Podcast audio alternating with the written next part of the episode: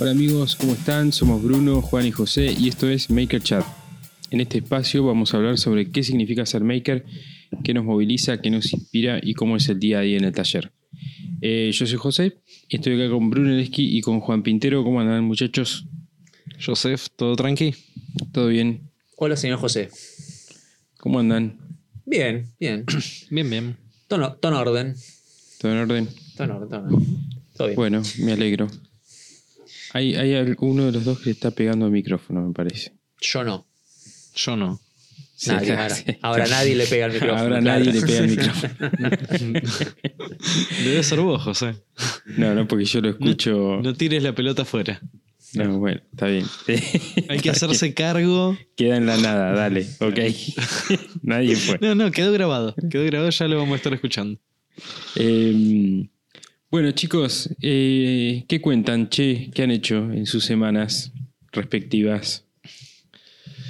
Eh, a ver, yo estuve jugando a, hacer trabajos de CNC para clientes. Ya basta de, de prácticas, de pruebas, de, de todo eso. ¿Y Eh, qué tal? Y. Ni. Epa. Este. Mejor de lo que. A ver, ¿cómo lo digo? No llegó a, a las expectativas que yo tenía. Pero en algún punto decía, no, esto va a ser un fiasco. Y no, fue mucho mejor que eso. Che, Este, ¿qué está significa? siendo mejor que eso. No, porque todavía no, no lo terminé. ¿Qué significa con el CNC que no, no llega a las expectativas? Tiempo, terminación. Eh, mm, precisión, precisión. Faltan algunos ajustes este, pequeños que según el producto pueden complicar bastante. claro. O sea, un- una pieza salida del CNC, tener que hacer un ajuste, no correspondería. claro. Este, nada. Más te que una lijadita no debería hacerse Claro, nada tendría más. que ser una, una lijada para sacar los, los Sí. pelos del. Un post procesado para darle Claro, la sí. terminación final. Exacto. Este debería de ser esa rutina. Y en algunas piezas, no en todas, este, hay que hacer un, un pequeño ajuste manual. También el tema está en que estoy trabajando con multilaminado de Watambú, que es hermoso, está, está divino, pero no es tan estable, no es tan normalizado como otras placas que estoy acostumbrado a trabajar. Las placas van, o sea, esto es multilamino de Watambú de 9 milímetros y las placas van de 8,8 a 9,3, 9,4.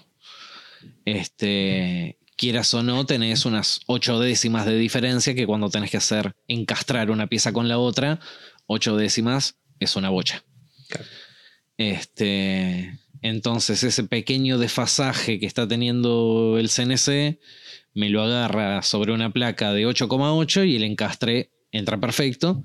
En una placa de 9,3, no, no, no, no calza. Este, así que bueno, nada. La solución, Bastante. La solución con- sería tener, perdón, una, una pregunta más. ¿Esas diferencias eh, se dan en la misma placa o entre placa y placa? No, entre placa y placa. Yo estoy poniendo 20 placas distintas. O sea, son 10 placas cortadas a la mitad, 20 medias placas. Che, y la solución sería tener dos, dos o tres archivos, ir, ir modificándolo Sí, con cada... Pero también dentro de la misma placa varían. En la misma placa no tiene una diferencia de 8 décimas, pero la misma placa tiene una diferencia de 3, 4 décimas. Este, e ir cambiando eh, los archivos es. Nada, es algo que no tuve en cuenta al momento que planifiqué el archivo de corte. Este. Y bueno, nada, modificarlo ahora a mitad de camino me es difícil. Claro. Pero bueno, bien, bueno. es todo, todo aprendizaje. Error de principiante. Exactamente. Está bien. Sí, sí, es el primer laburo grande que agarro de, de CNC. Son 300 unidades de un producto, tres piezas por producto, o sea, salen 900 piezas este, de, de ahí. Y no sé, por tirar un, un número, el 30% de las piezas que sale, hay que retocarlas.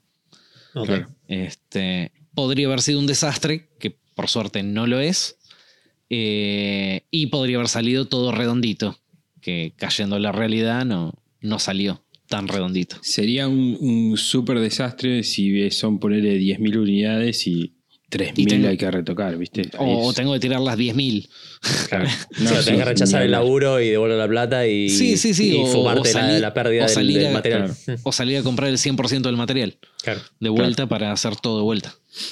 Claro. Este, y eh, agregado a eso, compré una máquina puntual para eh, este laburo y nada, pensando en, en ponerlo a laburar de forma constante, que es el CNC Láser.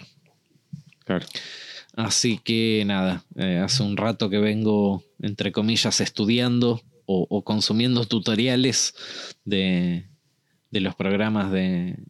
Así, porque cada máquina se maneja con su programa puntual, entonces es toda una curva de aprendizaje y, y todo eso. Che, Bruno, Este, te, te- te hago una consulta. Eh, Dime. ¿Lo tomás como, como una... ¿Lo tomás con buena onda al tener que aprender los programas y todo por, por la digamos por el incentivo de la máquina y el envío ese que te da sumar una máquina o eh, lo ves como medio como uh, qué paja tengo que aprender esto ahora eh, del 0 al 50% de la curva de aprendizaje es, uy, qué paja. ah mira yo funciono al revés boludo Cuando exactamente al revés Cuando le estoy tomando la mano, me voy enganchando. Y Mirá ah, bueno, no, puedo hacer esto, puedo hacer otro. De repente dejo de ver tutoriales y ya empiezo a meter mano. Ya- Claro. Ya conozco más o menos la dinámica de cómo funciona el programa y, y ya dejo de ver el tutorial completo, sino que me pongo a buscar puntual lo que yo necesito. claro Este, y ya empiezo a, a meter mano yo, es como que me engancho un poco más. Cuando, cuando veo que realmente le estoy tomando la mano, ahí me engancho un poco más. Cuando no entiendo absolutamente nada, me frustro. claro Me frustro porque tengo la máquina ahí parada, cagándose de risa, y No, yo estoy sí, seguro. frente al monitor tratando de, de saber de qué me están hablando. claro claro Este, entonces, nada, te diría que hasta la mitad de la curva de aprendizaje que, que tomo, ¿no? No quiere decir que, que termine sabiendo manejar al 100% del programa, pero de lo que voy a terminar aprendiendo, cuando llego a la mitad, es como que ahí me termino enganchando un poco más. claro ¿Vos por qué decís que funcionas al revés? Porque a mí lo que me interesa es el descubrimiento. Es empezar. Cada vez es saber que tenés todo por, todo por aprender. Exacto. Y cuando llego a la mitad donde, ah, así era. Y es como que, uh, Sí, bueno, pero después está el desafío de todo eso que aprendiste, aplicarlo y que salga de la manera correcta. por eso es muy choto ser como yo. Ah, ah. Porque, te quedás en lo básico. No estás me- conforme con tu. No, no, te quedas en lo básico, cuesta muchísimo después llegar a un punto de equilibrio, de conformidad de lo que sabes. ¿viste? Claro. Estoy como siempre arañando el, el, la, la línea de flotación, ¿viste? Claro. Eh, si pudiera elegir, me gustaría hacer al revés. Me me gustaría que me cueste un poco empezar, pero después eh, engancharme. A mí, bueno, me, me toca esa. Me cuesta. Me cuesta un poco al principio Claro. y después ya quiero ir, ir a, a que salga a la perfección todo. Por Claro. eso, nada, esto de las décimas de, de diferencia en, en los cortes con el CNC y eso me frustra un poco porque yo considero que ya pasé ese 50% de aprendizaje que, que, que necesité para ponerlo a laburar y las cosas no me están saliendo según lo planificado. Esa es también la cuestión de los trabajos reales, ¿no? Te, te Claro. ponen desafíos que no están en el librito, no están en el manual, no están en YouTube. Exactamente. Sí. Y, y de repente vos agarrás y decís, bueno, debe estar descalibrada la máquina. Claro. Y vos agarrás y la, tiene un- una función que es eh, setear los pasos de, claro. del CNC. Y vos le decís, a ver, bueno, recorre 800 milímetros. la máquina se corre y son 800 milímetros clavadísimos. Claro, Entonces vos decís, ok, donde pensé que lo iba a solucionar, no está el error. claro. ¿Por dónde? A ver, un tema de configuración. Volvés a la máquina, no sé qué, medís y tenías una medida que de forma real no te termina dando. Nada, y así este, la, la práctica irá eh, haciendo de a poquito la, la experiencia e ir aprendiendo de esos errores, ir viendo dónde tengo que ir ajustando y y todo eso. Así es, así es, Bruno. Sí, Así que bueno, ahora metiéndole, aparte del, router CNC, con el láser CNC. Y Claro. es una linda maquinola. Está, Bueno, todo por está bueno. Sí, sí, sí. perdón. Salud. Gracias. Tante gracias. Así que bueno, ustedes. Yo por mi lado me metí así, sin quererlo, en el mundo de la marroquinería, podríamos decir. Del trabajo con cuero. Em, ¿Qué? Qué lindo. ¿Cuál es la diferencia entre talabartería y Yo marroquinería? iba a preguntar lo mismo. Buena pregunta. Leatherwork.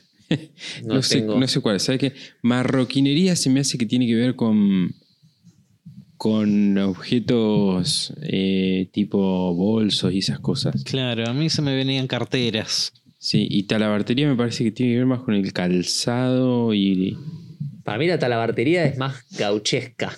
más para la que usa las ¿Sí?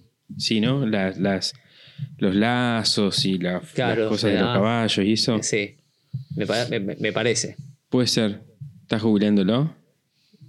Sí, la talabartería son accesorios para animales. Ah, y la marroquinería está destinado al ser humano. O sea, la talabartería son las monturas, lazos, Claro. eh, correas, etcétera, hechas en cuero. Y la marroquinería son todo lo que tenga que ver con, con los seres humanos. Bueno, Claro. entonces hice, hice marroquinería. Bien. Dije- dijiste dije bien. bien. Dijiste bien. sí, sí. Sí, me metí ahí con unos retazos de cuero. eh, terminé sacando una billetera bastante digna. Bastante digna para, mis buenísima. propios estándares. Está bastante bien. Pensé que me iba a salir bastante mal, de hecho. Eh, y nada, la verdad, muy lindo. Muy lindo. ¿De, de dónde bajaste, Juan, el, el, El molde, el molde? me encontré ahí googleando Ah, Free, a lo free loco. pattern. Sí, encontré ahí una paginita que tenía unos 10 gratuitos. Encontré una billetera así est- estándar Sí. para meter billetes y tarjetas. Que se adaptaba a los retazos de cuero que tenía. Y. Y nada, que con un kit de herramientas extremadamente básico, eh, pude hacerlo. Con, con- algo de paciencia y, y un poquito de trabajo manual. Y me, me gustó la experiencia porque fue como, como si fuese una carpintería con trabajo de, de trabajo de herramientas manuales, ¿viste? Como que lo pude, pude filmar un video sin la luz prendida, que era algo que quería hacer en algún momento. Y, y poder trabajar como sin ruido, sin polvo, sin nada, como algo nuevo. Estuvo, estuvo, la verdad que estuvo bueno. En general estuvo Vos bueno. sabés que no lo vi todavía el video, pero estoy muy ansioso de ver ese video. Sí, yo lo, lo Porque, vi, está bueno. Ya Sí. está subido a YouTube, así que cuando quieras. Eh, fue, obviamente, mi primera vez con esto. A tener 1500 errores o 1500 cosas por mejorar. Pero mm, estuve hablando mucho con, con Martín, con Martín Calcaño, eh, quien gentilmente ofreció su ayuda para lo que necesite. Obviamente lo taladré a preguntas. Eh, y, pero sobre todo eh, ahora en la... O sea, la- mi- mis preguntas fueron, bueno, ahora que ya hice esto, eh, ahora dónde compro cuero, dónde tengo que ir, qué me falta, qué, qué herramienta es mejor, como todo- toda una cuestión ahí como muy, muy emocionante. Eh, pero bueno, Se el- puede decir que, que ya pasaste el 50% de la curva de aprendizaje. no, es ni- cuando ni, te emocionás y. ni cerca, ni cerca.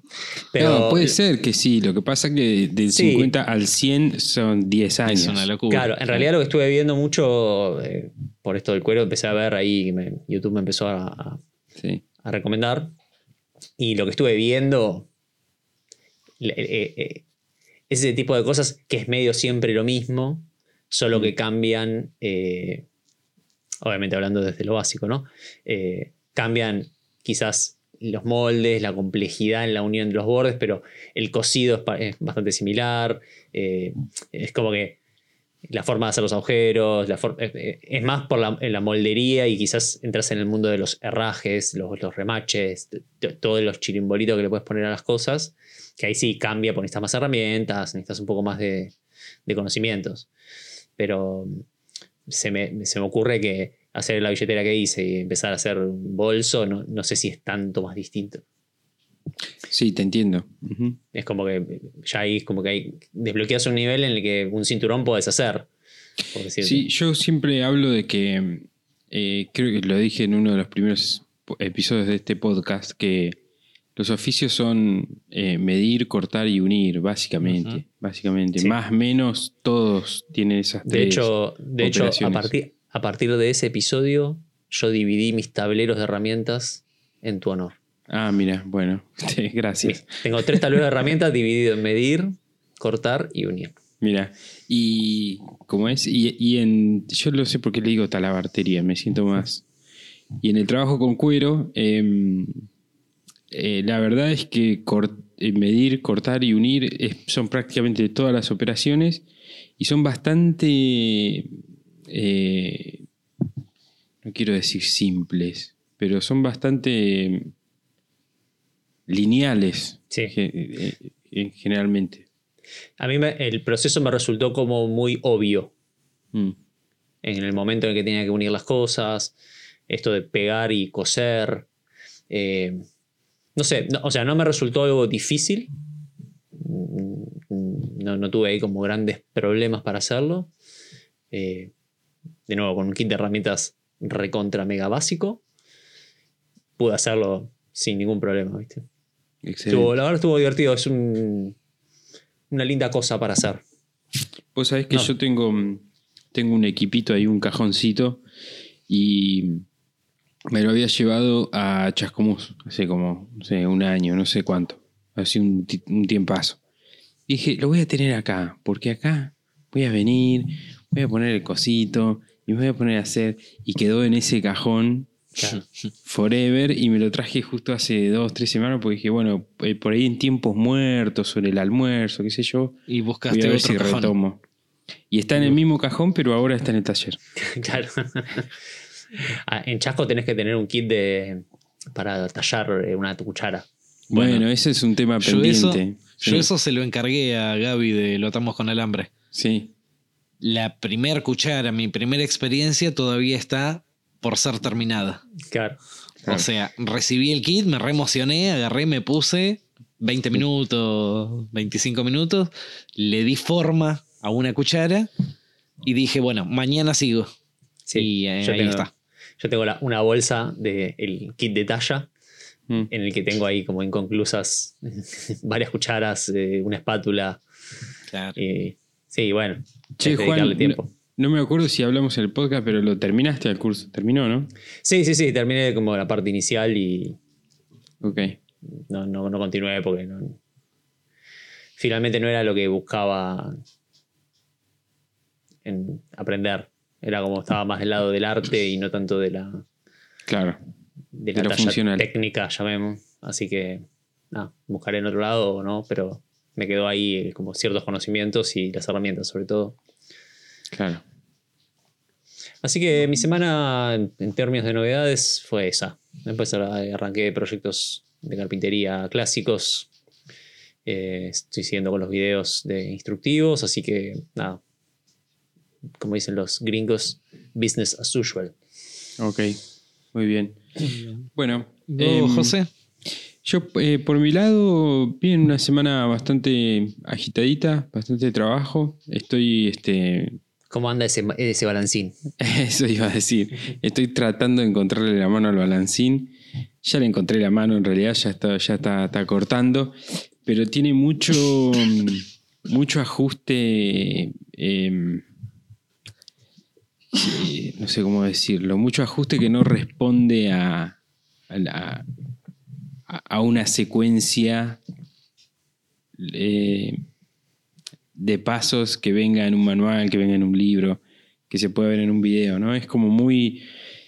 eh, pones la pieza, pones el sacabocado, lo haces, este, lo haces funcionar. Si se traba, tenés que subir un poquito el, el sacabocado.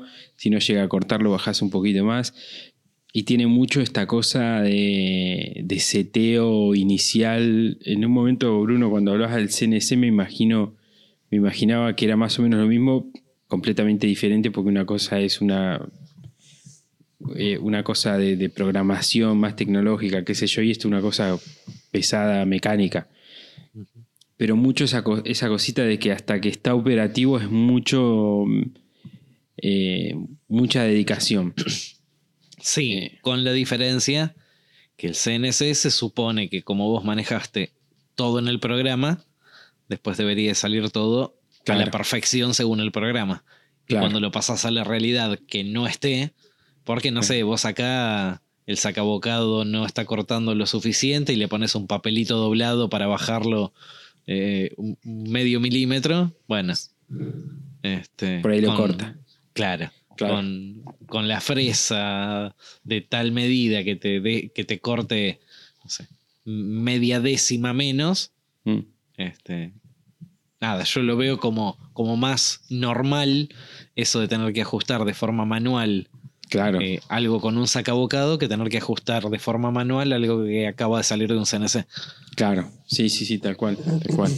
Es así, es así. Eh, es un poco tedioso, es un poco tedioso. Eh, y me he dado cuenta de que eh, ahora está funcionando y va, va- va a cumplir su propósito, pero voy a tener que ponerle un motor más grande eventualmente. Es como, eh, por lo menos para las cosas que me imagino que quiero hacer, quiero hacer un par de experimentos de alguna cosita de desarrollo de producto. O sea, eso. para que te sirva necesitas más potencia. Sí, sí, necesito que tenga más fuerza para cortar, porque estoy pensando en algunas cosas que quiero hacer donde para que corte cuero un poquito más grueso. Después les cuento, no lo quiero decir así en, en vivo. Hacer, les- las bill- acordar. hacer las billeteras de Juan. Sí, hacer billeteras. Vender las makers, la- la- el cuero La cortado. Claro. No, no, después les cuento, háganme, háganme acordar que, que les diga. Eh, y, pero bueno, nada, es, es lindo, es una máquina linda, está buena tenerla en el taller, está bueno experimentar con eso. eh, y, y nada, y tenerla ahí operativo. Es como, está, está muy interesante el tema de empezar a pensar proyectos para eso. Eh, Ah, una máquina nueva te, te- te desbloquea Sí. posibilidades. Está bueno. Sí, te desbloquea posibilidades y también eh, te entorpece un poco la, el, el- el panorama, ¿viste? Porque tengo ahí un par de máquinas que todavía no las he usado, como la afiladora. Ah, eh, y entonces es como. Es un poco abrumador, ¿viste? Por momentos. sí. Eh, Claro, todavía Eh. te queda cosas por descubrir de la herencia del polaco. Exactamente, exactamente. Pero bueno, viste, como venimos diciendo hace un par de episodios, yo soy así, o sea, soy de que súper excitado los primeros 10 segundos tengo que concentrarme, tengo que concentrarme, tengo que mirar ese pájaro. Así, Bien. es así. Eh, así que bien, bien por ese lado y después la verdad estoy contento porque me- el viernes, el sábado me voy, me voy de vacaciones una semanita al sur, a la nieve. Así que re contento. Estoy, hace mucho que estoy esperando este viaje. Bien. Así que con ganas de irme. Eh, después, ¿qué más? ¿Qué más? ¿Qué más? ¿Qué más? No, nada más. Así destacable, nada, nada más destacable que eso. Muchachos, ¿Qué pasó? Preguntas de los oyentes. Ah, preguntas no. de oyentes. No es, un, no es un episodio de preguntas, pero más o menos, ¿no? Pero más o menos. A quizás- Podría, podría ser.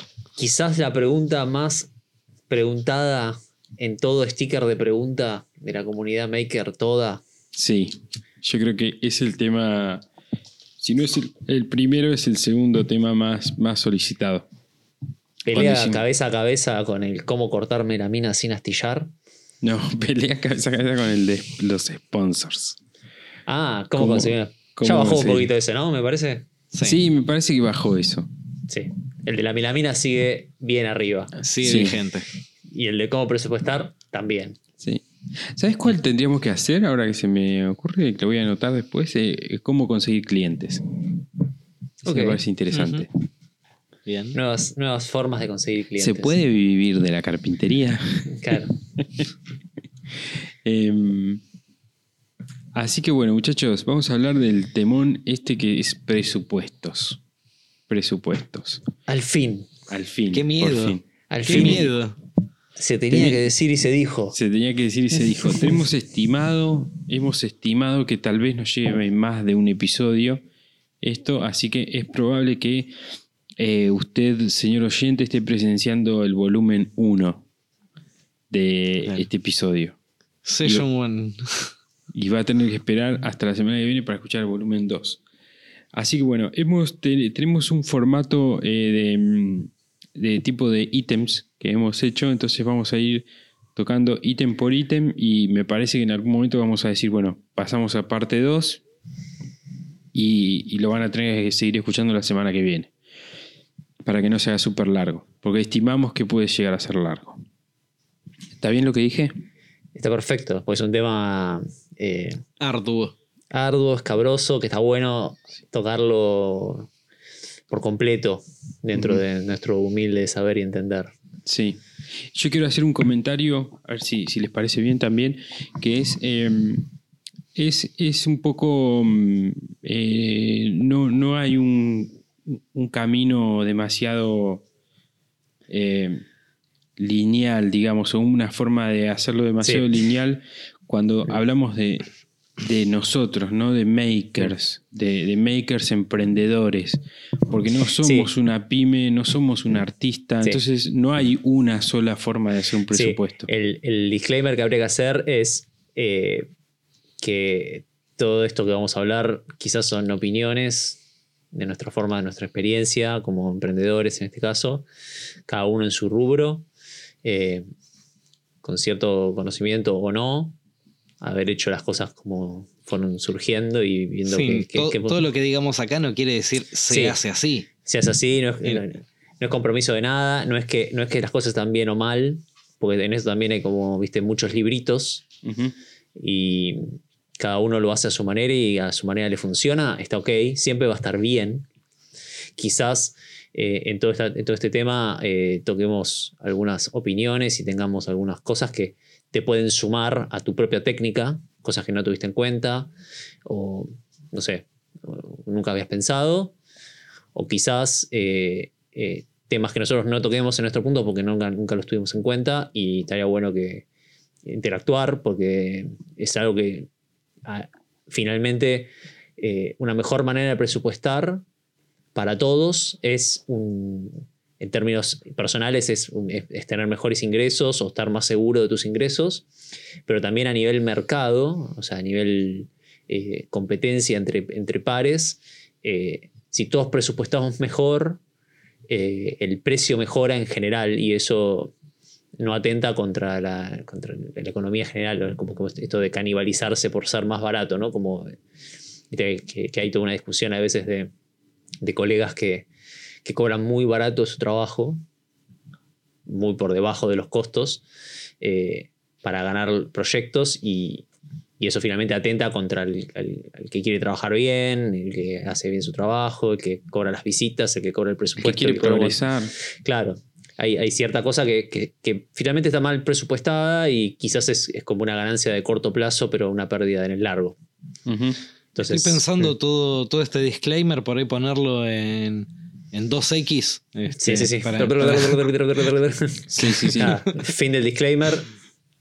Para... Y so- sobre todo también a- eh, aclarar que, mm, eh, que no, va- no vamos a hablar sobre cómo eh, hacer un presupuesto si sos una fábrica, una compañía, digamos, ni tampoco como si fueras un artista que le pone su este, el valor sin, sin ninguna, sin ninguna variable, sino que vamos a tocar un poco, vamos a tratar de hacer este episodio como, eh, Emprendedor. como un maker emprendedor, digamos, ¿no? Como el lugar Sí. que- donde estamos nosotros.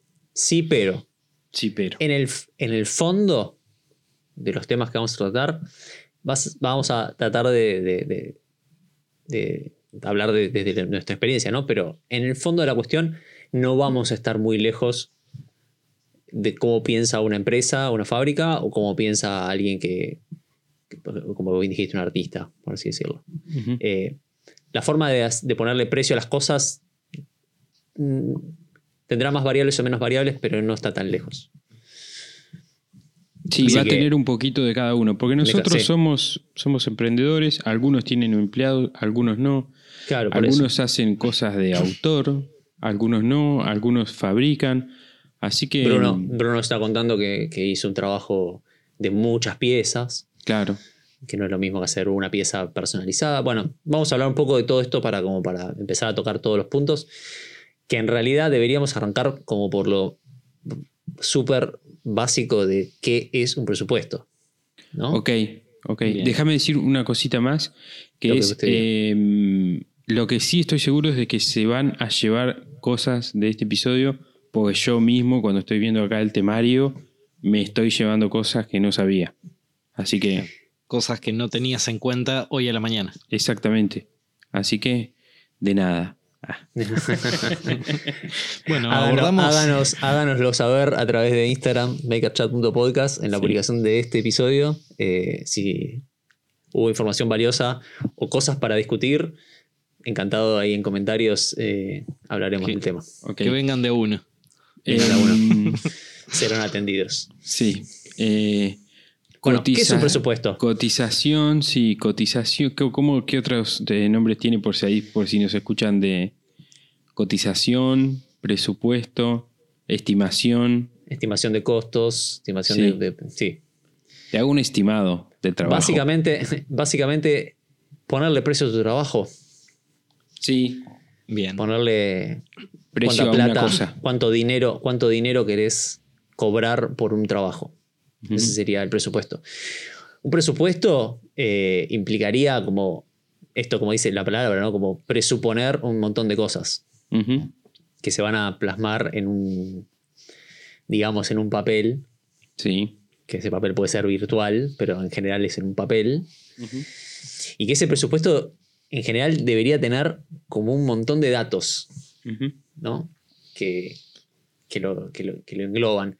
Cuando Eh, tocamos eh, el tema, vos lo nombraste contrato. Exactamente. Eso, eso es que justo que estábamos hablando y que pensamos el presupuesto como si fuese un contrato entre dos personas, ¿no? Como el que quiere comprar Ujú.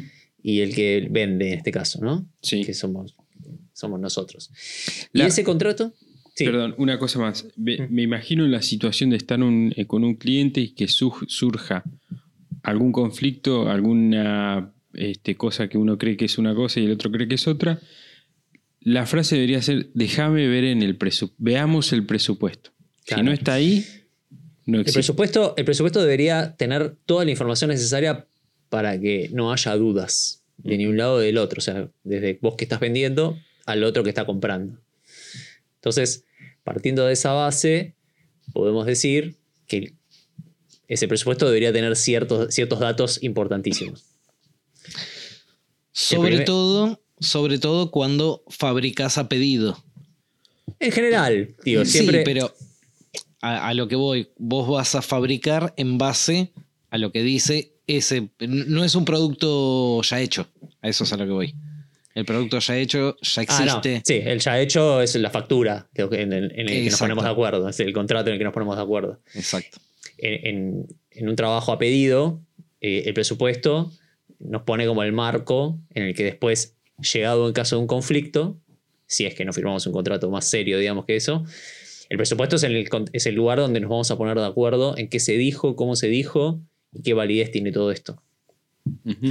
Entonces, ¿qué cosas sí o sí ponemos en un presupuesto? ¿no? Como que nos garantiza a nosotros, como parte interesada de, de- de esta, de esta transacción, qué cosas debería tener en cuenta para nosotros cubrirnos de potenciales problemas. Ok.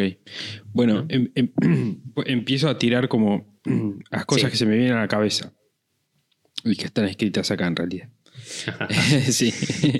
Fecha, validez, descripción más medidas, condiciones de pago. Y yo ahí, si, si tenemos, si podemos, digamos, en descripción más medida, por ahí, ahí podríamos poner los materiales. Claro. O sea, Los- fecha es la fecha en la que se emite el presupuesto. Sí, hoy, esta estimación hoy es tanto. Tanto. La validez es por cuántos días es válido ese presupuesto. Es decir, por cuántos días se sostiene las condiciones. Importantísimo en Argentina Importantísimo. hoy. Argentina, inflación del 100% anual. Es importantísimo tener una fecha muy corta, básicamente por los costos de los materiales que están en mucho vaivén. Pero eh, hoy, digamos, podríamos decir que en todos los países del mundo está habiendo inflación, así que esos, esos plazos tienden a cortarse. No sé cuánto será un plazo lógico para cada uno, dependerá un poco de, qué tipo de materiales utilizás, eh, cómo varían tu, tu valor, el valor de tu hora, no sé, un montón de cosas que vamos a ver después. Pero en general tiene que tener una validez. Así sea 60 días, un mes, un año, no importa, pero tiene que tener una validez. Después está eh, la descripción de lo que estás vendiendo, ¿no? Tratar de ser como lo más descriptivo posible. Esto, esto como bien dijiste recién, incluye qué materiales vas a utilizar, qué tipo de acabados vas a utilizar en, el material- en los materiales, si lleva herrajes, qué tipo de herrajes, eh, qué marca utilizás. Esto, esto per- perdón, te pongo un, Mm. eh, un comentario acá. Esto es muy, muy importante, la parte de los materiales, la parte de los herrajes. Es muy importante escribirlo y estar de acuerdo con el cliente, porque, o por lo menos uno estar seguro de eso, porque ahí es un punto donde se pueden generar muchos conflictos. ¿no? El, ah, yo pensé que era paraíso. eh, y, y es muy importante que esto esté escrito en el presupuesto para Sí. poder ir ahí y decir, no, mira, acá Si es un decía cajón, Pino. Sí, si es un cajón con corredera eh, de tal marca con cierre suave, bueno, si vos entregas eso no va a haber problema, pero si no entregas eso, te van a decir, che, yo pedí cierre suave, el presupuesto dice cierre suave y vos me trajiste no cierre común. Digo, Pero si no está escrito, pero si no, no está, está escrito, escrito, es, che, yo pensé que era cierre suave. Claro, sí. Yo nu- O- y, y el maker dice, yo nunca dije suave. Claro, entonces- o, claro, yo dije cierre. Yo he visto, he visto Por- sobre todo en publicaciones de Mercado Libre, mesa ratona en paraíso. Y es enchapado paraíso. Claro. sí. Cuanto más descriptivos seamos en, la- en la- en- en esto, menos dudas va a haber. Entonces, siempre pensándolo como a la defensiva, que uno un, po- un poco debería como marcar ese punto, ¿no? Como estar, ¿qué, qué, qué podía evitarnos a nosotros problemas posteriores? Como emprendedores es muy importante. Eh, entonces, una buena descripción, o sea, dedicarle tiempo a la descripción, nos va a garantizar a nosotros menos dudas al final. Entonces, si podemos incluir marcas, si podemos incluir modelos, si podemos incluir, incluir acabados, si podemos incluir materiales, digo, aunque sea de manera escueta, pero lo suficiente para que ese presupuesto después incluso nos sirva de guía a nosotros. Sí, que no, no siempre quiere decir que el cliente entienda esa descripción que nosotros estamos poniendo. Yo pongo Mm. la- laca poliuretánica al agua, marca baratane, eh, satinado. Y andás a ver si el cliente está en tema de Claro. qué significa eso. Pero Pero recibe algo satinado y no brillante y te dice, che, yo quería brillante, pero el presupuesto dice satinado. Claro. claro. Yo a veces está lo que, lo que pongo cuando, sobre todo también por estar en Argentina, cuando hablas de herrajes o de, o de pinturas o de ese tipo de cosas, a veces pongo, em, por ejemplo, eh, tal cosa marca Hafele o em, similar de la misma gama. Claro, también. Entonces lo que vos estás diciendo, mira, no conseguí esta, pero fíjate que en el presupuesto decía misma gama y fíjate que no te estoy poniendo una marca pirulito, sino que Sí. está más o menos dentro del mismo rango. Sí. Sobre todo con las pinturas y ese tipo de cosas que son temas. Eso está bien por una cuestión de por ahí, disponibilidad del material. ¿Tu. ¿Tu beta de diseñador gráfico te hace poner el número de Pantone? no, no. Ah, no, eso, eso ya no. No, Pero para tanto no. lo que sí es importante con los pantones, me pasó una vez eh, que una chica eligió no por pantones, sino por catálogo de Alba. lo eligió por la, por la, por la página web. En la página web está el Mm. catálogo de Alba. Y el impreso es totalmente distinto. El impreso es totalmente distinto y el real es totalmente distinto. Claro. Sí, pero el real muy probablemente sea igual al impreso. Eh, sí, sí, es y igual. Si ella ser igual. eligió sí. por, y si ella eligió por web, Sí, y ahí es importante estar, eh, tener muy en claro que el cliente elige el color por catálogo. Yo, yo eso lo pongo en el presupuesto. Sí. Cuando hay un color especial, pongo el col- eh, eh, pintura alba, este, Sí. no sé cómo se llama, Electrolux, no sé qué, según catálogo elegido por el cliente. Claro. Y vos cuando vas a la pinturería a pedir por el catálogo, te asegurás que te den un papel que diga esto esta- tiene tal color de tal número de catálogo. Sí, generalmente Siempre- te lo escriben en la tapa. en la misma Claro. lata. sí. Mm. Esto, todo esto es importante porque quizás, eh, como dice el dicho, las palabras se las lleva el viento y quizás eh, nuestra venta fue a través de una reunión presencial o una llamada telefónica donde no queda como ningún registro.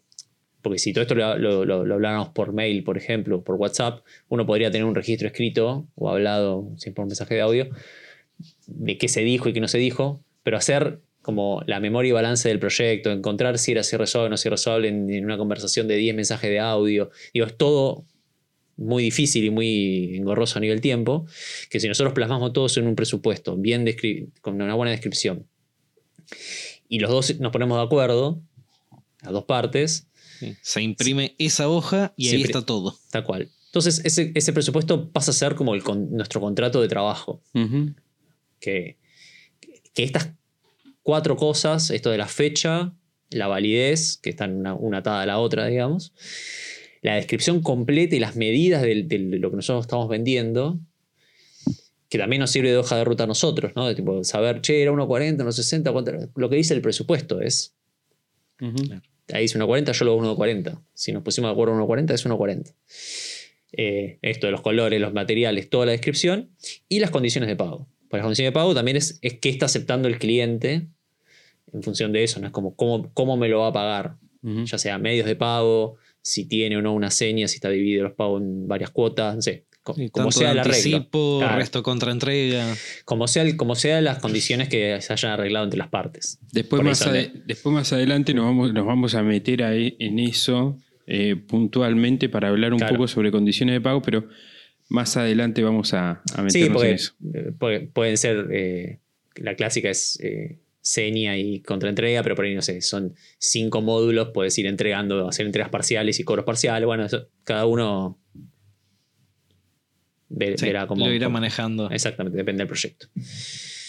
Entonces, esos cuatro puntos son lo que de ahora en más sí o sí tiene que tener un presupuesto. Ujú. ¿Estamos de acuerdo en eso? Es el- lo mínimo, lo mínimo, Es lo que mínimo. tiene que tener un presupuesto. ¿Tiene que tener tu logo? No importa si tiene tu logo. ¿Tiene que tener una linda tipografía? No importa. ¿Puede estar escrito a mano? No, perdón, Sí. Juan, no, para. No, No, sí importa, pero Vale. si no lo tenés, no pasa nada. Lo, O sea- lo que, lo, lo que acabamos de decir es lo que sí o sí tiene que estar. Exactamente. No, Ese no te metas, no te metas con el diseñador gráfico No, y la tipografía. No, a No, lo que voy- se, van a quedar con eso y no. No, no, a lo que voy es que esto puede ser una servilleta escrita a mano con esas cuatro condiciones Claro. y ya es condición suficiente para que sea considerado un presupuesto. Exactamente, me gustó como. Ahora, ahora. ¿Qué estaría bueno que tenga ese presupuesto aparte de esas Ahí cuatro está, puntos? ahora vamos al punto 2. Punto dos. Algo, algo que a mí me gusta sumarle siempre son, eh, aparte de la descripción de las medidas, son los renders, de, en, en el caso mío que yo hago los diseños en, en 3D. Eh, Qué lindo que no decís la marca. Claro, en el 3D. ¿Cómo- ¿Cómo sería el, eh, la traducción de SketchUp? este, bueno, eh, yo que hago los presupuestos en SketchUp, porque todavía el Fusion, bla, bla, bla, bla, bla. este, me gusta agregar una de las imágenes, yo por ahí agrego dos o tres vistas de- del proyecto y una de, la- de las vistas que tenga las cotas.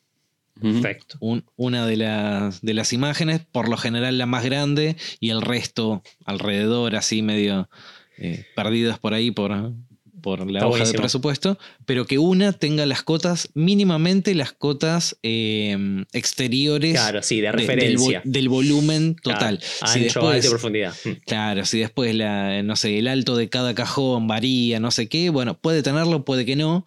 Probablemente se pierda cuando la imagen termina siendo chiquitita, pero Claro. mínimamente la- el, el volumen total que, que tenga, que tenga cota. Quiero hacer un, un comentario acá. Em, Sí, señor Está buenísimo. gráfico. Acá es donde entra la tipografía, que el, no, que no, el no. presupuesto sea Bueno, sí, ni lindo. hablar. Pero no, no voy a, no voy a hablar de Puede eso. ser Bolt, Italic. No, eso lo voy, a, lo voy a dejar afuera. Hay, no sé si tocarlo ahora o más adelante, pero hay como dos instancias de presupuesto, me parece a mí. O sea, uno para llegar al momento del render, del, y del render y del plano y de las vistas y qué sé yo, eso no es ya casi un presupuesto aprobado. O sea, o- no, no me imagino ustedes haciendo todos los presupuestos que hacen, haciendo planos de todos los presupuestos que hacen. Hubo un momento en que yo lo hacía. cada presupuesto que te llegaba, hacías el dibujo y presentabas Sí. el dibujo con el render. Sí. Y Lo cual dejaste de hacerlo locura. porque era imposible sostenerlo. Inviable, inviable. Yo todavía, todavía lo sigo sosteniendo y se me está haciendo cada vez más difícil. Sí. Ah, mirá vos, Sí. qué loco. En un momento, en un momento que esto lo vamos a hablar más adelante en las formas de hacer los presupuestos, para mí hacer los presupuestos era hacer el despiece de un proyecto para calcular cuántas placas de melamina blanca necesitaba. Entonces necesitaba el plano. Y bueno, ya que estaba el plano, ya hacía el plano, listo. Mandar a render y hacer todo. Obviamente, Claro. muy inviable el hecho de, por más rápido que lo hagas, o sea, llegó un momento en que tenía una gimnasia para hacer los planos, incluso una vez que ya haces eh, muchos proyectos que son similares, puedes como reutilizar cosas que ya hiciste, pero igualmente era, era un tema, eh, muchas horas de, de hablando de presupuesto, sacar presupuesto, ¿no? Como muy una tarea que lleva muchas horas. Que, que hay que, que dedicarle a la averiguación de los costos, a ver qué materiales utilizar, averiguar cosas si son materiales que no usas de manera corriente, bueno, los costos de las cosas, si entra, si no entra, si está el herraje, si está disponible, lo que sea que, que- que utilicemos. Es bastante... Que Yo ahí tengo entra, como dos- ahí yo- entra un apéndice que es el presupuesto se cobra porque el presupuesto para vos ya es trabajo. Es- Yo sí. tengo como dos, dos instancias, digamos, de, de presupuesto. Eh, hay, hay un primer presupuesto que es muy, muy estimado, muy estimativo. Generalmente es, es por WhatsApp o por llamada por teléfono, o puede llegar a ser a, a un mail, pero, pero digo un. Esto, ese proyecto te sale más o menos entre tanto y tanto. Claro, lo que llaman un ballpark. Claro, ronda Estirarla, los no sé cuántos pesos. Mm. Eh, y si hay interés en ese punto, se pasa al siguiente y ahí sí puede ya haber un render. Ahí ya hay, que hacer un cálculo de materiales un poquito más finito, qué sé yo. Puede haber un render. A veces, en mi caso, no hay render. eh, pero generalmente cuando se concreta el proyecto, ahí sí se pasa a la, al render, al dibujo de render. Está bueno.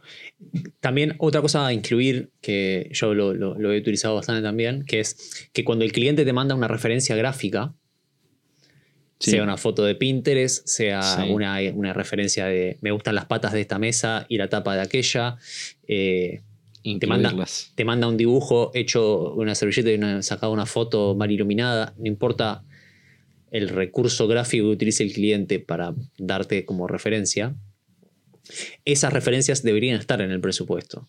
Porque, Sí. de nuevo, si pensamos el presupuesto como un contrato entre partes que va a resolver conflictos posteriores, potenciales conflictos posteriores, si el tipo te dijo las mesas de esta, las patas de esta mesa y la tapa de aquella, si vos lo especificas en el, en el presupuesto, con la misma foto que el tipo te manda, o la tipo la mina, eh, es, una, es una forma de, primero, hoja de ruta para vos, de saber cómo son las patas y cómo es la tapa. Y del otro lado es, sí, son las referencias que... Y después ve la, ve la, ve la mesa en su, en su comedor, va a ver el presupuesto, va a ver las patas de uno y la tapa de otro, listo. No hay conflicto. Y va a ver las imágenes que él mismo te mandó. Entonces, Exactamente. Por eso las fotos de referencia eh, siempre también está bueno. Si no tenemos renders, si no tenemos planos, por esta cuestión así de en qué instancia del proyecto nosotros hacemos eso. eh, unas buenas fotos de referencia, si las tenemos, también pueden ser muy útiles, que nos ayuden a esto. a- es, es una especie de descripción ampliada, ¿no? Es como, la descripción va a decir, bueno, esta mesa va a ser de madera tal, con herraje tal, de tal medida. Bueno, se va a ver como se ve en esta foto. Sí, yo lo que, lo que, para lo que uso mucho eso es para el tema de los acabados. Claro, Entonces, acabado según imagen de muestra. tal cual. Cuando son acabados cosas raras, tipo óxido o rústico, qué sé yo, es según Claro. muestra. Yo voy a Que tratar incluso, de claro. copiar esto. Claro, incluso puede ser una foto tuya. ¿No? Como Sí. yo ya lo hice. Si el tipo te dice, perdón, digo tipo, digo, si el cliente te dice, me gusta, quiero una, una mesa como esta que- y te manda una aplicación tuya, listo, ya tenés la mitad del trabajo hecho. Es tipo, bueno, captura pantalla, listo. Yo voy a hacer una réplica de esto en estas otras medidas. Me, me han pasado por mail publicaciones mías de Instagram. Claro. Sí, sí, sí. Che, quiero un escritorio como este que hiciste. Pero en tal cambiándole- medida, sí, sí, sacarle el cajón y ponerle tal la cosa. tapa del escritorio y los frentes de los cajones. Listo. Claro. Bueno, eso, es lo- o sea, todo lo que sume a esa descripción ya empieza a, su- empieza a sumarle al presupuesto, de nuevo, en esta idea de que sea una, un documento en el que nos evite conflictos. Bien, excelente. Me parece Y ahí, buenísimo. y ahí hay una cuestión del formato de esto. Sí. Cuando Yo- mandamos- PDF, inviolable. Mm. Que Acá- sea Sí. o una hoja, o una hoja escrita o un PDF que no se pueda editar. Para de nuevo, siempre a la defensiva y siempre para evitar conflictos posteriores. Si nosotros mandamos un archivo de Word, por ejemplo, Editable. que es- cualquiera puede editar, cualquiera podría editar la fecha, cualquiera podría editar el monto, y ahí hay una incompatibilidad en la, en la versión que tenés vos con la que tiene el cliente, y el cliente puede decir, no, che, pero a mí en el mío dice que en vez de mí me 30 llegó eran, esto. claro, en vez de 30 eran 25.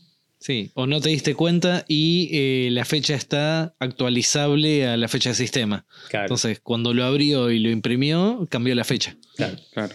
Siempre tener el control de la publicación de ese presupuesto de alguna manera, del adjunto en un mail, por WhatsApp o como sea que lo mandemos, eh, así sea una hoja en papel, digo, lo que sea, eh, siempre tener como la certeza de que la versión última que estamos enviando es la que se talla en piedra, ¿no? Como, Claro. Eh, con el sellito de copia fiel.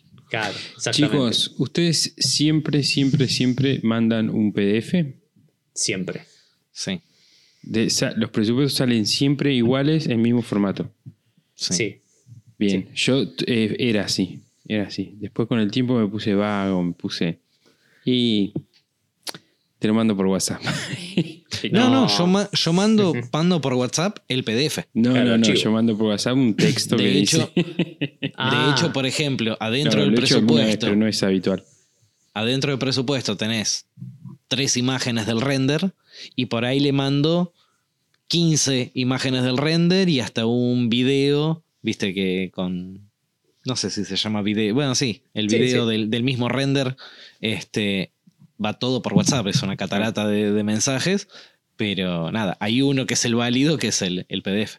Sí, Yo- digamos que eh, si es WhatsApp, mail, paloma mensajera con un pendrive o como sea, el medio no importa, cada uno elegirá su mejor manera de gestionarlo. Para mí, por ejemplo, es por mail. Yo me- mando cosas por WhatsApp porque me parece incómodo después. eh, La búsqueda. Para Claro. leerlo. Tengo que ver che, qué cómo fue el presupuesto que le mandé, porque tengo que chequear la medida, porque estoy por comprar material y quiero validar. Uy, tengo que buscar la mail es lo conversación mejor para, para arriba. El mail, imbatible. Es imbatible. Te queda la Eh. fecha, te queda todo logueado, todo Sí, paso a paso la conversación. Exactamente. Tal como hablamos por WhatsApp, te Sí. adjunto el presupuesto. Sí, sí, sí. Eh, Yo ahora con el tema de tornería, viste que es un poco diferente, es más, más, más, servicio es. Mm. Eh, me he dado cuenta de que, es bastante más informal, pero porque se da así la dinámica de los pedidos de trabajo, ¿viste? Entonces viene un tipo con un eje y dice, che, necesito rebajarlo acá. ¿Cuánto Claro. sale?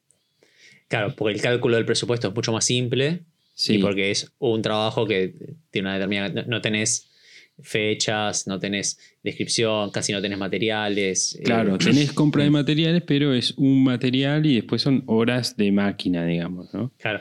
Pero vos, por ejemplo, ahí no pones una, una validez de días, por ejemplo. Sí, un día Ah, o menos. precio por hoy.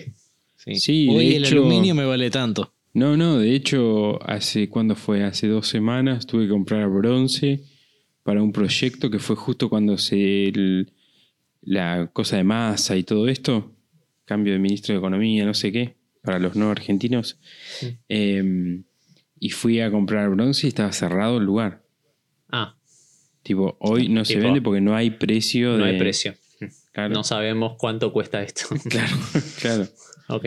Eh, pero. Bueno, un, un apéndice que, que quiero agregar ahora es las últimas máquinas que estoy metiéndole, justamente como conté hace un rato, es el CNC y el láser. Mm, Si bien obviamente para un producto final se tiene en cuenta el costo de materiales, eso se cobra por hora de máquina.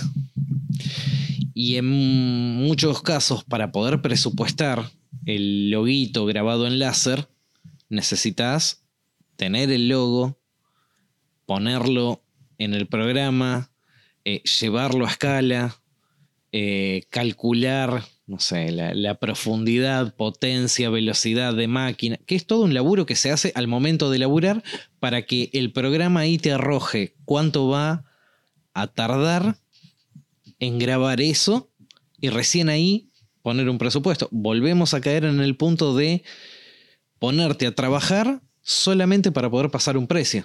Eh, Sí. Esa parte es, es difícil. Es interesante el debate de si los presupuestos se cobran o no. Así como me acuerdo que Rubén del taller de Ru en un momento de su podcast hablaba sobre si se cobra o no la visita. Claro, Para, o sea, se cobra la visita para sacar un presupuesto. claro. que es como cobro la visita y el presupuesto, o sea, podrías cobrar las dos cosas. Eh, siempre es, es interesante ca- cómo cada uno puede encarar ese tema. A veces es como, por lo menos en la cultura eh, acá en, en Argentina, entiendo que la, la- la media no cobra ninguna de las dos cosas. Es raro escuchar que alguien te, te cobra la visita o el presupuesto. Debería hacerse, porque es Sí. tiempo. Es, es, eh, o sea, ir a, ir, a un- ir a la casa de un cliente a, a- a ver una, A un lugar para tomar unas medidas, para poder sacar un presupuesto, es movilizarte, si es en colectivo o medio de transporte, nafta, estacionar, si te que pagar un estacionamiento, el riesgo de que te roben el auto, eh, tiempo tuyo, horas hombre tuyo que estás fuera del taller yendo a tomar unas medidas. Digo, es un montón de... Esas dos horas que te llevó ir a lo de un cliente a tomar las medidas para después sentarte a hacer un presupuesto, esas dos horas están incluidas en el costo total del proyecto o, o ya las cobraste por adelantado diciendo, che, yo voy y te cobro tanto. Es, es difícil, es un debate y es muy complicado porque no es costumbre que eso Sí, suceda. y También y hay te que ver. saca esa competitividad con el resto de. Claro. Si, Hay si que- todos los cobraran, Claro. sería distinto. Sí, hay que ver también de qué forma llegan los clientes a cada uno, ¿no? No si uno, digamos, está en las páginas amarillas por tiene una referencia retro, ¿no? Pero si uno está abierto al mundo, a todos los clientes del mundo, con un teléfono, una guía, en donde sea, y te llaman para, para preguntarte presupuestos, y yo creo que ahí sí tenés que hacer algo. Ahora, es, es diferente si tenés una base de clientes donde todos son referidos y, so- y, es, y es raro que te toque un cliente que no acepte tu presupuesto o que... Sí, o es un cliente, un reincidente. Sí, o clientes reincidentes. Yo no suelo cobrar los presupuestos, pero, pero tengo una tasa, digamos, de, Sí, de aprobación muy alta. de aprobación muy alta. Sí. Porque siempre, porque no es que, que estoy en la guía, ¿viste? Entonces me llegan por, este, por la guía los trabajos. Eh, Sí, o quizá también están, eh, que eso también a mí me ha pasado mucho, que es, no es que están buscando por precio, no, claro. sino que están buscando a alguien que les por resuelva. Sí, o, alguien que les resuelva una, un problema, llamémosle, ¿eh? Claro, en forma de mueble o en forma de lo que, que vayamos a hacer. sí. Pero en general, digamos que el peso más, peso menos no, no, no es la diferencia, sino está más, está más bien en en esto, cómo, pre- cómo presentas el proyecto, cómo vas a Sí. tomar las medidas, cómo vendes tus servicios, qué charla Sí. tenés en- con el cliente mientras estás tomando las medidas, qué recomendaciones haces, si Hay una mejor sugerencia. Hay veces que a, a mí me ha pasado, por ejemplo, me acuerdo de un trabajo que hice en una, en una terraza de unos maceteros, y yo me acuerdo que la mujer que venía por referencia de otro cliente me dijo, quiero que vengas a ver porque, eh, ¿cómo fue que dijo? Tengo algunos problemas que resolver y quiero hacer algunas cosas en la terraza. Yo ahí, no sé si es instinto o qué, yo, yo ahí me doy cuenta de que voy a hacer un laburo ahí que voy a terminar haciendo algún negocio ahí y que no lo voy a cobrar. Y es muy probable que me pase toda una mañana charlando con la señora esta Claro. Sobre ideas Sí, de... opinando sobre la solución que te propu- o sea, dando tu idea, tu, tu- tus y por- conocimientos para resolver mejor un problema. Asesorando. Sí, Claro, y por ahí se contrata, se, eh, perdón, concreta dos meses después el proyecto. claro, sí. Pero también eh, lo que quiero decir es que, que hay también un factor de intuición, de experiencia, de, de eso, ¿no? Sí. Sí, siempre está en función de, de lo que, de, de nuestro tipo de trabajo. De nuevo, si nosotros hacemos, en nuestro caso, por ejemplo, muebles a medida, eh, es una cosa. Y si vamos a hacer un trabajo más seriado, eh, de reparación de algo, no sé, somos gasistas y re- Arreglas So- estufa. Sí, arreglas estufa y calefones. Vos ya sabés aproximadamente cuándo te puede llevar, salvo que te encuentres con algo un poco extraño. Pero en general, eh, si es cambiarte por cupla o diafragma de un calefón, vos ya sabés cuándo te lleva y no necesitas ir a ver el. El- ya tenés el diagnóstico casi por, el- por los síntomas. De lo- Ujú. por eso. Eso Y es otra- muy variable. Otra cosa más que se desprende, porque nada, esto va teniendo apéndices y apéndices y apéndices.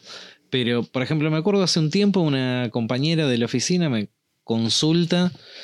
eh, nada, tenía que hacer, incluso ella utilizó la palabra, tres tonterías en la casa.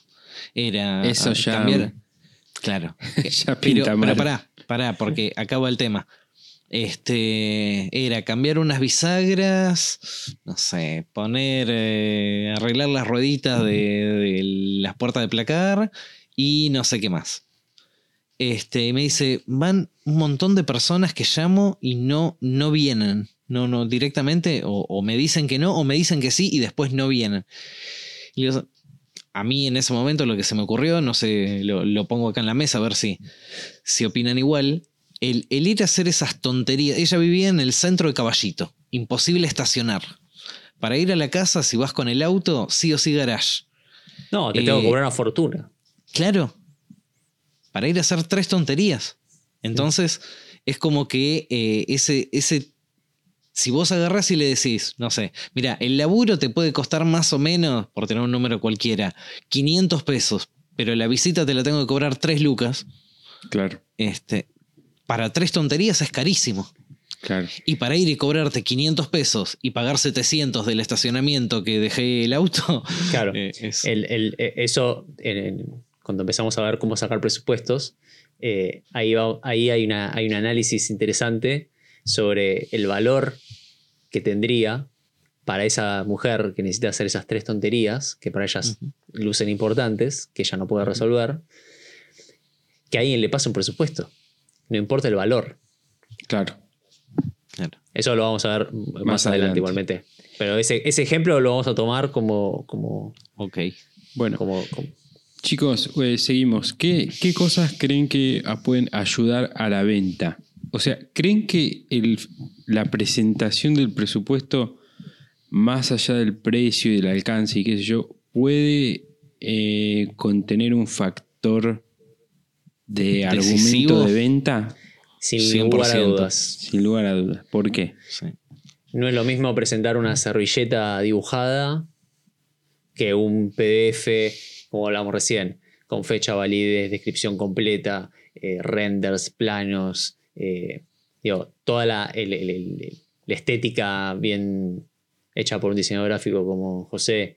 eh, Ahí es como que el cliente puede decir, ah, esto, esta gente Es- sabe. de no es mínima es que alguien serio. esto". Sí, la de mínima es una persona seria que tiene. que me, me- me- me da toda esta información sobre el proyecto, significa que el proyecto está pensado, bien estimado, eh, no sé, me aporta seriedad. A mí hace, hace un par de meses recibí un, un mensaje a los 10 minutos de haber mandado un presupuesto por WhatsApp. Yo no, no los mando por, por mail. Presupuesto, render, video, todo, todo junto por WhatsApp. Con el texto de Pichulito, acá te adjunto el presupuesto y las imágenes de referencia. Este, un mensaje de Bruno, la verdad te felicito, no me esperaba tanto. Mira. Claro. A mí me ha pasado también Entonces eso. comprá. Me, me- han dicho. Me, han- me han Presupuesto dicho, de claro. un muy lindo laburo que después no salió. Claro. Pero A mí me ha pasado que me han dicho de que el presupuesto estaba como. eh, que- como que se entendía todo. eh, claro, porque esto de la descripción en texto, pero si después vos lo tenés un render ahí y, y podés unir los cabos para alguien que por ahí no entiende qué es lo que está comprando. Eh, cuando el cliente obtiene tranquilidad en lo que está comprando, cuando se da cuenta que está comprando algo que está ahí escrito, eh, yo creo que eso ayuda a la venta un montón. Por ejemplo, Excelente. una tontería. Cajonera blanca con patitas en paraíso. Y si el render va con la textura del paraíso y lo ven cómo queda realmente el blanco con el paraíso, nada, no, no, no presta confusión. Claro. Exactamente. Chicos, em, vamos a, a tocar el último punto de esta primera parte y seguimos la semana que viene, ¿les parece? Dale. Ok. Dale. ¿Qué es un adelanto y por qué siempre hay que pedir un adelanto? Buen tema ese. Buen tema porque hay veces Bueno, que ¿qué es? uno, escu- Es el- claro, el uno a veces escucha, escucha historias de terror acerca de estas cosas. Eh, claro, justamente como ¿Cuál es una recién. historia de terror, por ejemplo? Y gente que no cobra adelanto. Y eh, no, pero la historia de terror es que empiezan a hacer el proyecto y después la gente dice, no, ¿sabes qué? Me arrepentí. No, pero me arrepentí. Exacto. ¿Quién sos? ¿Qué? No sé qué te compré. No, al final yo no lo quería. Pero acá te, estoy acá con el fletero en la puerta de tu casa, eh, con, con este mueble gigante, ya todo hecho, perfectamente ilustrado. Y vos decís, ¿qué, qué- qué pasó acá? Claro. Justamente eso es eh, que, que el adelanto o la seña, eh, un porcentual del proyecto, cada uno lo define. En general, en estos. Siempre escuché que es como el 50%, hay gente que cobra incluso más. Eh, te o sea, lo que termina haciendo con eso es que el que compra pone, digamos, como dice la, frase, ¿no? Po- Pone la plata en, donde tiene la boca, ¿no? Como dice, dice, yo quiero comprar eso, listo, pone la plata para que eso suceda, ¿no? Como afirma con dinero su, su, su intención de compra. Sí, es un compromiso de compra. Exactamente.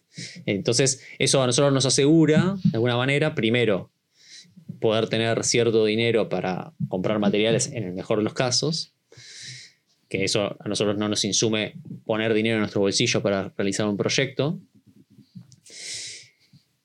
Y del otro lado, asegura fijar el precio. O sea, es la confirmación de todo esto que venimos hablando recién. O sea, nosotros ya hicimos la venta, ya pusimos el presupuesto bonito, con el render, con la fecha, con la validez. Bueno, alguien tiene que confirmar esto, ¿no? Poner el sello, poner el dedo, la huella digital. Bueno, en nuestro lenguaje capitalista, donde entregamos nuestro tiempo por dinero, el dinero es lo que sella esta unión. Y además tiene que ver también con que la- nunca tiene que salir plata del taller o de nosotros para eh, financiar algo de un cliente.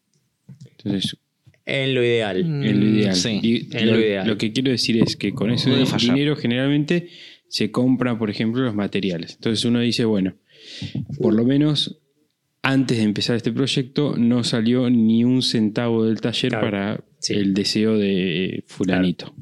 Exactamente. Porque podría Me ha. Sí, puede pasar, puede pasar que, no sé, el cliente en el medio del desarrollo de un proyecto se arrepiente, no lo quiera, por ejemplo. Me Sí, pasó por querer optimizar un flete, comprar, no era mucho, pero comprar madera de más. Es que es muy Este, tentador cuando estás en la estaba- madera y decís, viste. Estaba yendo este a está comprar madera de, cerrarme, paraíso. Yo creo que ya me dijo que sí, ya Sí, me dijo estaba- que sí, pero no me hizo la transferencia. Sí. Exacto. Estaba yendo a comprar madera de paraíso y el siguiente proyecto era madera de paraíso. Y bueno, ¿cuánto me lleva? Cuatro tablas más y dame cuatro tablas más. Claro. Este, y no, bueno, porque estuve viendo a mi hijo, no sé, listo, no hay problema. Paraíso es algo que Sí. uso todo el tiempo.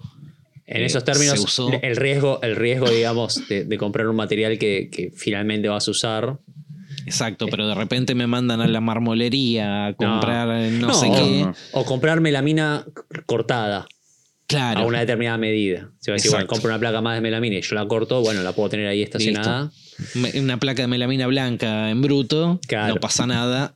Mañana o pasado Sí. sale. Ahora, Eh. algo ya con un color específico, con, con los tapacantos puestos, cortado a medida, todo, y ahí ya es más, más riesgoso. Siguiendo, siguiendo con las frases hechas, los muertos se cuentan fríos y los presupuestos aprobados se cuentan con dinero en el bolsillo o frase. transferencias o transferencias bancarias ejecutadas. Qué hermosa frase, Juan Pintero. ¿Cuál la de los muertos? Sí, Y sí, es una frase hecha. Los muertos se cuentan fríos. sí. che, bueno, muchachos, Eh, sí, te ibas a decir algo. Dicho eso, pero no, no, dicho eso, es importante eh, siempre tener en cuenta de que esto, un presupuesto está aprobado cuando la plata está arriba de la mesa, o sea, sea transferencia o lo que sea como el medio de pago, y se cumplen con las condiciones de venta, digamos. No, no, nunca es de palabra, porque, de nuevo, las palabras se las llevan el viento y no. En general, no debería, por más confianza que uno tenga con el cliente, no debería eh, caerse, digamos, en esto de no, sí, te transfiero mañana, vos andás comprando. No, nunca. Porque eso, de nuevo, es, es caer en estas historias de terror que básicamente nos terminan perju- perjudicando siempre a nosotros y nunca al cliente, ¿no? Así es. Así es. Así es. Bueno, muchachos, eh, gente, estimados oyentes, hasta aquí llegamos con lo que sería la parte blanda del presupuesto. ¿Qué cosas creemos que, que- son fundamentales? ¿Qué cosas ayudan? ¿Cómo presentarlos? Eh, esto que decimos del adelanto. Ahora vamos a dejar para la semana que viene la segunda parte, que es la parte más dura, que es la que tiene que ver ya un poco con los números, las técnicas para hacer presupuestos, eh, qué son los costos, qué es una caja chica, amortización, todo ese tipo de cosas. Así que, estimadísimos oyentes, hasta aquí llegamos por hoy. ¿Ustedes tienen alguna reco? No. Bueno, yo tengo una, pero no sé cómo, cómo darla, porque en realidad no sé si hay un sitio web o... A ver, te voy a improvisar un poco aquí en vivo, si me dan un segundo. Jijiji. En vivo. En vivo, improvisa. Es un, es un ilustrador italiano que se llama Walter Molino. Es un señor que creo que ya no vive más. A ver, déjenme ver. Em, Se cuenta según Juan. claro, frío o no está frío? se- se cuenta frío. Sí, falleció en el año 97. Es un Ah. señor que se llama Walter Molino. Está recontra frío. Sí, está recontra frío. Yo lo, lo descubrí hoy. Era un, un señor que dibujaba tapas de una revista dominical de un diario italiano, el Corriere della Sera. Eh, y es una locura las ilustraciones que hace este tipo. A mí me hace acordar muchísimo a los, a las, a los libros y las historietas que veía yo cuando era chico y ese tipo de ilustraciones que me, asombraban muchísimo. Sobre todo las revistas, me acuerdo que tenía mi papá el Tony, Conan y todo ese tipo de, de ilustraciones de acción sobre todo. Eh, así que para los que les gusta esto y quieren ir a ver, son bastante duras, bastante fuertes la mayoría de las ilustraciones. Se llama Walter Molino, este señor, y voy a ver si encuentro alguna página web oficial o, o- alguna cosa eh, por el estilo, algún museo que tenga, alguna, retrospectiva, algo de eso. Pero si quieren ir chusmeándolo, busquen el hashtag en Instagram, Walter Molino, y van a, eh, van a poder ver las ilustraciones. Algunas cosas futuristas están muy, muy buenas. Esa es mi reco. Bueno, Muy bien. Sí, no tiene nada que ver con presupuesto, pero bueno. me hace, me hace acordar, me hace acordar un poco a la estética de la revista Caras y Caretas, ¿puede ser? Sí, puede ser porque es más. Es, de la época. es contemporáneo, sí. y- Claro. pero bu- busca las, las escenas de acción y vas a ver que son como las. eh, muy como de la época del Tony, de Conan, Mm. Sí. de esa. de esa estética. Así Esto que es los, los 60. Y sí, es entre los. Sí, los 60, 70, 80 sería por ahí. Ok. Perfecto. Sí, pero está muy, Bueno, muy bueno. buscaremos. Buscaremos. Bueno amigos, eh, entonces nos vemos la semana que viene con la segunda parte de este hermoso capítulo de presupuestos. Chau. Adiós. Gracias. Chau, chau. Bueno amigos, esto fue Maker Chat, nosotros somos Bruno, Juan y José. En este espacio hablamos sobre qué significa ser maker, qué nos moviliza, qué nos inspira y cómo es el día a día en el taller. Gracias por estar ahí, compartir este momento con nosotros. Eh, la recuesta que acabo de dar, después vamos a dejar en, en Instagram algunas imágenes y seguramente algún link para que puedan ir. Y además pueden también escucharnos en YouTube. Eh, así que vayan, suscríbanse, activen la campanita, toda la pelota. Nos vemos la semana que viene. Chao.